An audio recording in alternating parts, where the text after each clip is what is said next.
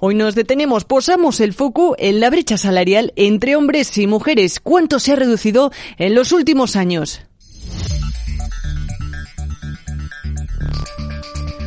Cada 22 de febrero se celebra en Europa el Día de la Igualdad Salarial y aunque los datos son dispares, el consenso es el mismo. Todavía queda mucho por hacer, según un informe elaborado por el sindicato CESIF, que recoge además los datos recopilados por la agencia tributaria, las mujeres todavía cobran de media 4.700 euros menos que los hombres, es decir, un 19,8% menos con una brecha que apenas se ha reducido un 0,4% en el último año. Por geografías, las diferencias salariales son especialmente significativas en la Comunidad de Madrid, donde las mujeres cobran hasta 7.500 euros menos, mientras que la autonomía más igualitaria en este sentido sería Canarias, donde las diferencias retributivas son de 1.956 euros. Y si echamos la vista más atrás, todavía desde 2017 la brecha salarial entre ambos géneros solo se habría recortado un 2,8%. A este ritmo, el sindicato estima que tardaría hasta medio siglo en conseguir la igualdad. El dato puede sorprender, pero si lo comparamos con el que se estimaba entre 2004 y 2019, es considerablemente más bajo. Para entonces, hablábamos de que serían necesarios 125 años.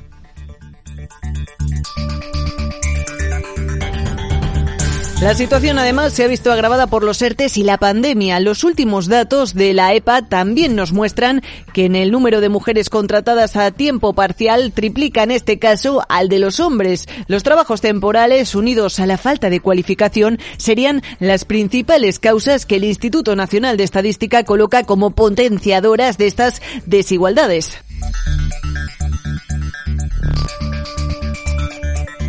Recordemos que la brecha salarial se calcula sobre la base de la diferencia media entre ingresos brutos de los trabajadores y trabajadoras. Desde Gesta señalan además que el aumento del salario mínimo interprofesional entre 2019 y 2021 estaría ayudando de manera significativa. Y dato curioso, porque las mayores desigualdades se concentran en los tramos retributivos más altos. Las mujeres reciben casi 40.380 euros menos cuando las retribuciones están por encima de los 133.700 euros al año.